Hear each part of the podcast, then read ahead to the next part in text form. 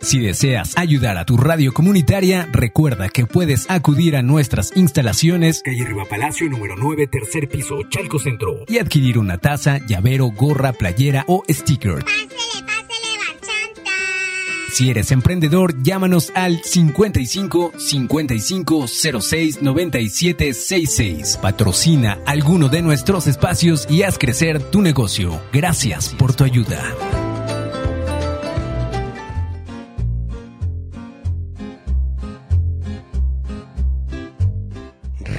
Contacto 98.9 presenta Tejidos Ororos.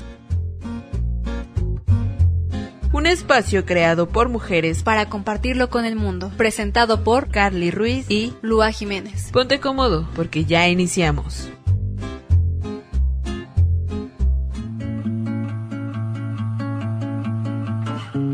Hola, ¿qué tal? Muy buenas noches. Estás en Tejidos Ororos. Un gusto estar aquí otra vez con ustedes. Mi nombre es Lua Jiménez y hoy me acompaña mi compañera. Hola, ¿qué tal? Muy buenas noches. Yo soy Carly Ruiz. Es un placer estar aquí ya de nuevo otro miércoles ombliguito de semana en este programa Tejidos Ororos. Déjenme recordarles que las líneas telefónicas por el momento no están en servicio, pero pueden mandarnos sus mensajes al número 55 35 43 99 36. O si prefieren, pueden también escribirnos en Facebook como Radio Contacto 98.9 FM y recuerden que también pueden sintonizarnos a través de la página web www.contacto989.com. No olviden descargar también la aplicación en la Play Store, nos encuentran como Contacto 98.9. Así es, y bueno, pues hoy les traemos una invitada, una invitada que es profesora, se llama Luz María Esperanza Alegría Rivas, es licenciada en Pedagogía por la UNAM, maestra en Educación por la Paz y tiene una experiencia de 20 años de servicio. Entonces ella nos va a hablar un poco acerca de esta profesión, del entorno aquí en esta zona del Estado de México y de muchas otras cosas. Bueno, pues regresando de este bloque musical, vamos a dar inicio a esta entrevista. Estás en Tejidos Ororos. El programa que teje las historias de todas nosotras. Bueno, ya estamos aquí de regreso en su programa Tejidos Ororos, pero bueno, vamos a darle paso a esta entrevista. Muy buenas noches, profesora, ¿cómo se encuentra el día de hoy? Hola Carla, buenas noches. Muy bien, contenta y un poquito nerviosa porque es mi primera vez, pero muy bien, aquí estamos con ustedes. Muchísimas gracias. No se preocupe, es normal estar nerviosa, pero muchísimas gracias por asistir aquí. Y bueno, pues quisiera decir unas palabras antes de comenzar con esta entrevista. Sí, quiero agradecer la invitación a Tejidos Ororos. Es para mí un honor estar dialogando por aquí en esta estación Contacto 98.9 en Chalco, que es la comunidad en donde me he desarrollado por mucho tiempo. Y pues los invito a crear un contacto directo, un encuentro pedagógico, así le decimos nosotros, a esa posibilidad de escucharnos, podernos buscar en la historia o en la biografía de otros. Quizá hoy toque encontrarnos en la mía. Hagamos experiencia, lo haremos juntos. Muchísimas gracias. Bueno, profesora, muchísimas gracias por estas palabras muy sabias palabras, pero dígame, ¿cómo es que usted decidió estudiar pedagogía y convertirse en una profesora? Mm, pues inicialmente pensaba en la pedagogía como la posibilidad de, de, investigar y de hacer educación y bueno, así como todos, acudí a un centro de orientación educativa y con un folleto en mano dije, esto creo que es lo mío. Y hoy, después de 30 años, ha sido lo mío. Wow, pues muy, una historia muy bonita porque pues es su vocación, es algo que encontró y que la hace feliz y nos alegra mucho saber eso. Y bueno, pues ¿ha sentido dificultades en el área de la educación ocasionado por ser mujer? Pues en realidad no, es un lugar muy ávido para las mujeres. Más bien pareciera que a muchas mujeres, compañeras, sí las obligaron a, a ser maestras, ¿no? Era el lugar para las mujeres. Un cuidado distinto al de los hijos, pero que iba encaminado por ahí. Bueno, esto estoy hablando de los años 50, 60 y 70 pero en mi experiencia personal no, no ha sido así. Es muy cierto, ¿no? Esa parte de que a muchos los obligan a, estudiar alguna carrera y no ejercen su trabajo de manera adecuada. Pero dígame, ¿cuáles fueron los momentos más difíciles de sus primeros meses dando clases? Este, quisiera hacer una pausa aquí porque efectivamente me quisiera recordar como maestra hoy en este aquí y ahora porque cuando yo inicio, inicio a los 19 años y estoy en una secundaria. Todos los jóvenes eran dos años menores que yo o había quienes eran de mi edad porque yo trabajé e incursioné en esa en los años 80. Era eh, un espacio pues que se caracterizaba por tener una sociedad vulnerable, una sociedad difícil y bueno, ahí me inicié y lo más complicado para mí fue esta presencia. Es decir, que los niños me miraran con autoridad y ahí, como decimos, me curtí, ¿no? Fue el lugar donde me curtí porque tuve que hacer muchos esfuerzos para poder enseñar. Ok, y este, ¿cómo qué clase de esfuerzos hizo en ese momento para que la reconocieran? Porque es cierto, ¿no? Yo estaba leyendo un artículo donde hablaban de las maestras en México y en realidad en la historia no están reconocidas como tal. Hay muy recientes estudios que apenas empiezan a investigarlo, entonces me imagino que para a lo mejor un hombre no es tan complicado como para una mujer en este caso desempeñarse y mostrar autoridad en frente de los estudiantes? Pues más que nada tuve que colocar una actitud un poco hostil, mostrarles a los chicos que tendrían que escucharme y evitar cualquier tipo de relación que no fuera académica o de este tipo de conversaciones, lo cual me costaba mucho trabajo porque habitualmente soy una persona que le gusta hablar de diferentes temas y me gusta socializar desde otro lugar con los jóvenes. Ahí tuve que colocarme como una maestra autoritaria y de esa forma logré más o menos un poco de, de atención y respeto que después sí, más adelante logré tener otros espacios. Más bien lo complicado para mí como mujer creo fue haberme dado el espacio de poder tener una basificación. Yo pasé prácticamente cinco años esperando la basificación. Entonces, ¿le parece si ahorita se continuamos con esta historia después de un bloque musical? Sí, muy bien. Bueno, pues muchísimas gracias. Estás en Tejidos Ororos. Regresamos.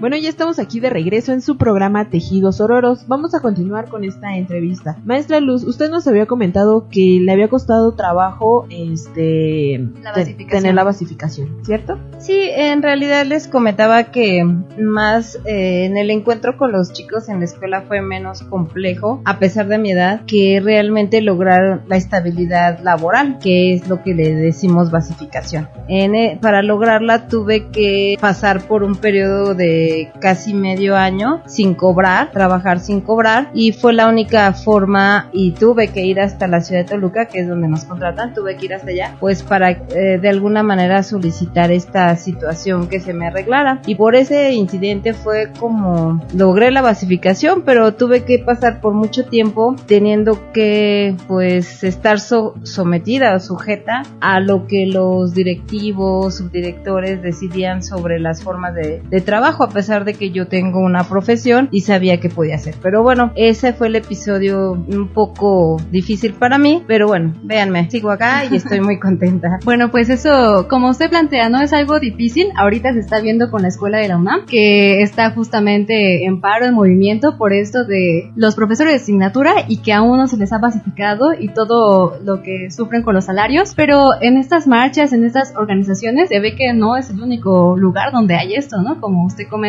es en varias escuelas y entonces ya es un problema que ya es más bien nacional. Es algo triste, pero bueno, como usted dice, afortunadamente ya está aquí, pasó por ese momento y ojalá más adelante no haya nadie más que tenga que pasar por esto. Justo aquí en este movimiento de la UNAM también se ve este como relación de alumno-profesor, su relación que puede ser cercana, pero usted comentaba hasta cierto punto, ¿no? Entonces, ¿qué, qué hay de usted y su relación con los alumnos que en este momento tiene o en algún momento tuvo? Ay, qué bueno que me preguntas, este, fíjate que me gustaría pensarme en el hoy, en el aquí, aquí y ahora, porque creo que de muchas de las cosas que nos ha dejado la pandemia es esto, pensarte en el hoy. Reconozco y honro mi trayectoria como maestra, pero fíjate que en este periodo de pandemia que nos ha tocado trabajar a través de dispositivos, en el acercamiento, alejamiento cara a cara, he vivido dos experiencias que me parecen de, de dignas de contarse. La primera, y bueno, aquí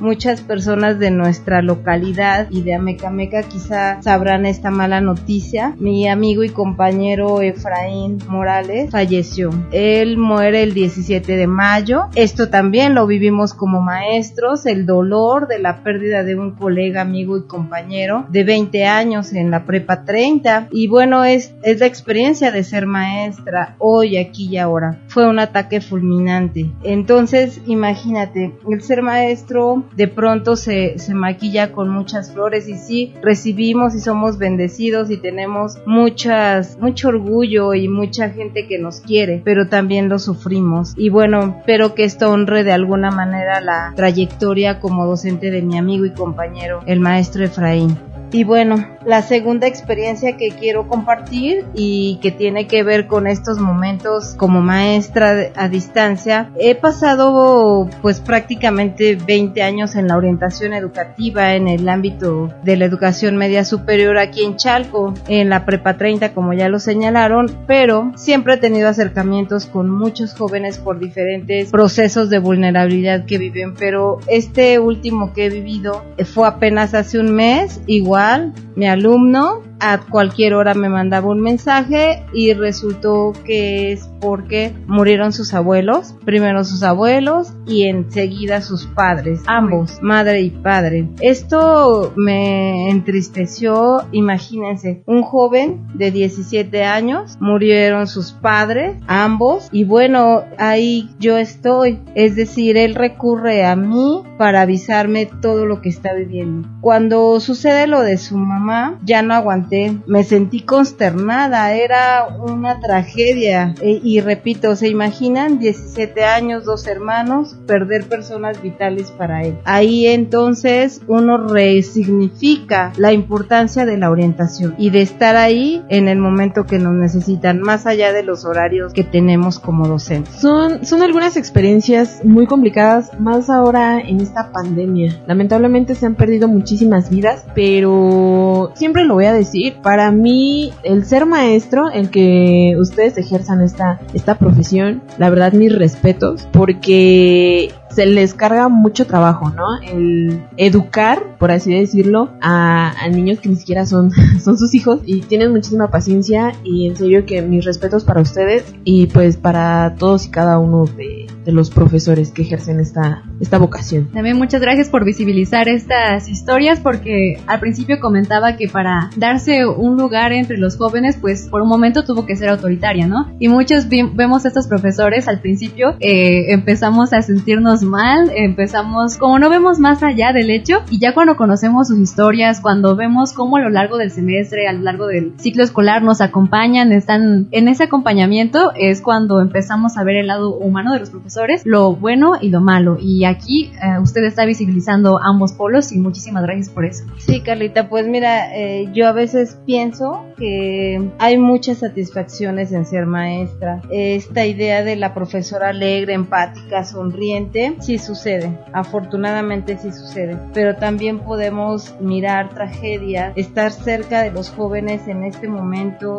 donde no hay forma de, de acompañarlos eh, realmente. Y entonces ahí unimos nuestras historias. Creo que para mí la docencia ha sido eso, el ser maestro es lograr unir las historias y pues esta ocasión pues tuve la oportunidad de unir la historia, de unir mi historia a la de Kevin, Kevin se llama, este y bueno, seguimos haciendo historia juntos. Para mí ha sido eso, el ser maestro, el ser maestra es hacer historias, unir nuestras historias y formar parte de un momento crucial. En mi caso, imagínate jóvenes de preparatoria, 20 años con ellos y para muchos espero, creo que quizá me recuerdan. Y bueno, a veces uno tiene esos sesgos de que sí sucede así cuando ya no son tus alumnos y los encuentras en cualquier lado y ves esa mirada alegre de volverte a ver. Y es ahí donde tú te sientes con este acompañamiento, esta calidez de alguien que a pesar de ya no requerir una atención directa de ti, te recordó. Y ahí es cuando te das cuenta que eres parte de la historia del otro. Y eso a los maestros, en mi caso particular como pedagoga, amo a la pedagogía, me siento siento pedagoga y creo que eso nos llena, llena mucho nuestra vida y he visto muchas profesiones últimamente y vuelvo a preguntarme cada día, si no fuera pedagoga, quizá no sé qué sería, no hubiera sido otra cosa. Cuando me vuelvo a pensar en eh, elegir carrera, me digo a mí misma, pedagogía, ¿no? Wow, pues eh, seguramente usted cuando va caminando y encuentra a sus alumnos, seguramente les causa muchísimas sonrisas. Nos está contando con mucha pasión esto, ¿no, Carly? Entonces, muchísimas gracias por estas experiencias, por compartirlas con nosotros aquí en Tejidos Ororos, donde justamente buscamos tejer esas historias. Muchísimas gracias, maestra, por darse este tiempo y por compartir estas historias. Muchísimas gracias también a todos y cada uno de los radioescuchas que se dieron este espacio para escuchar este programa. Lamentablemente, pues ya nos tenemos que ir, pero nos escuchamos el día miércoles de la próxima semana en este programa Tejidos Ororos. Yo soy Carly Ruiz. Y yo soy Luba Jiménez. Nos